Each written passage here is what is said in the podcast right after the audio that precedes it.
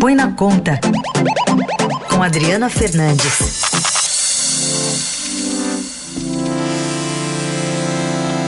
Oi, Adriana, bom dia, como vai? Bom dia, Carol, bom dia, Heisen. Bom dia. Queria começar a falar contigo sobre essa negociação que não deve ser tranquila, essa nova rodada de negociações entre os integrantes da equipe econômica e a Câmara dos Deputados em torno desse projeto de socorro a estados e municípios por causa do coronavírus. Queria entender um pouquinho melhor. Os dois lados têm propostas é, justificáveis, razoáveis, ou tem muita corda sendo puxada sem tantas motivações é, reais e, e justificadas? Carol, muita corda esticada, porque mais uma vez a política, a rixa política do presidente Jair Bolsonaro com governadores, é, desafetos, entre eles João Dória de São Paulo e Wilson Witzel do Rio de Janeiro, atrapalham as negociações. O projeto é, dos estados ele é importante, é um, é um projeto emergencial para ajudar ah, os estados e as prefeituras a receberem recursos, por isso que é um tema que eu venho sempre falando aqui, porque é, depois daquelas medidas de socorro emergencial, esse projeto é importante para colocar mais dinheiro para a área de saúde. Só que é, o governo é, começou uma disputa grande com os governadores, a, a resposta veio por conta desse projeto, os governadores estimularam as lideranças políticas da Câmara do, do, dos Deputados, entre elas Rodrigo Maia, que é o articulador do projeto, a aumentar o escopo do projeto, tentando resolver coisas que estavam fora é, dessas ações emergenciais, porque os estados estão com dificuldade financeira e não é de hoje. Aí uh, o governo, uh, eles apresentaram um projeto muito mais uh, com impacto muito grande. No, os cálculos mais recentes divulgados no fim de semana apontam 222 bilhões de reais. Uma coisa que incomodou bastante foi perdão de dívida. Só o Rio de Janeiro ele, ele terá um perdão de dívida de 15 bilhões de reais. Isso é, não tem nada relacionado com é, a, a o coronavírus em Rio de Janeiro, é bom lembrar, é o estado do relator do projeto, o deputado Pedro Paulo, e também do presidente da Câmara.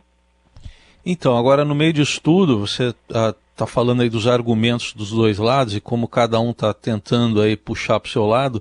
Agora, o, o problema é que os deputados, senadores estão uh, votando à distância também. Como é que fica essa negociação? Vai passar muito pela cúpula? É, vai ter debate? Não vai ter debate? Pelo visto, com votação à distância fica mais difícil esse aspecto também, né, Adriana? Com certeza, Heisen. o governo chamou na, na, na, no final da semana passada os líderes, tirou é, o DEM dessa negociação, o DEM é o partido de, de Rodrigo Maia, e chamou os líderes para conversar numa tentativa de isolamento de Rodrigo Maia, que eles veem como um, um, uma, um, uma, liderança que está agindo contra o governo, para desgastar o governo politicamente. Então está essa rixa aí, o, o, o, uma tentativa de negociação direta com os líderes. Vamos ver é, nessa queda de braço que, o que, o que, o que termina, né? O, o, o mais complicado, Heisen, é que as pessoas, os estados, né, é, estão precisando desse dinheiro. Há uma discussão aí em torno de 40 bilhões diretamente, mas, mas tem aquela, aquele debate porque os estados querem aumentar o parcela para poderem tomar novos empréstimos. O ministro da Economia, Paulo Guedes, não quer incluir isso no projeto.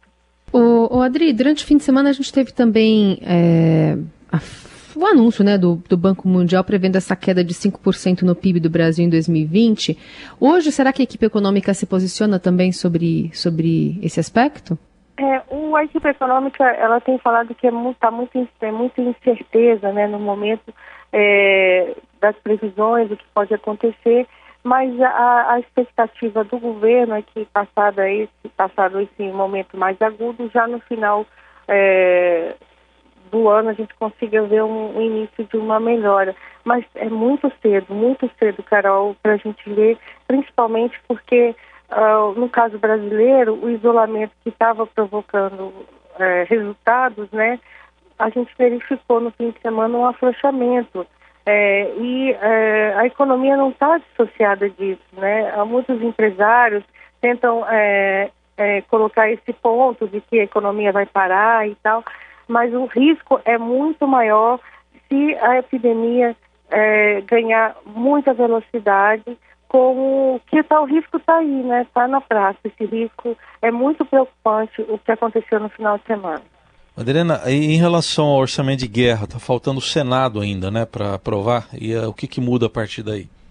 Sim, Heisen. O orçamento de guerra ainda tem alguns pontos pendentes, principalmente em relação à atuação do Banco Central. O Banco Central, pela essa proposta, ele vai poder comprar títulos privados de crédito, ajudar as empresas é, diretamente, sem passar pelo, pelos bancos. Né? É, isso é, uma, isso é um, socorro muito polêmico, muito delicado. Os senadores têm restrições um dos pontos que chegou a, que chegou a ser discutido e está na, tá na mesa de negociação é, é, é, é exigir que as empresas que tenham a socorro do Banco Central não façam demissões para trabalhadores até três salários mínimos. A equipe econômica vê com muita dificuldade isso, porque é, entende que é preciso agilidade nesse momento. Então, há senadores com querendo impor restrições a essa super arma que o Banco Central passaria a ganhar caso o texto que foi aprovado na Câmara é, seja é, aprovado pelo Senado. Então, é, ainda tem muito debate aí pela frente também no Senado em torno do orçamento de guerra, que foi aprovado com grande velocidade na Câmara, mas já encontrou um pouco mais de resistência entre os senadores. Muito bem, vamos acompanhar então essa semana de mais corda para um lado e para o outro. Adri, obrigada, boa semana, até quarta. Obrigada a vocês, boa semana, Heisen e Carol.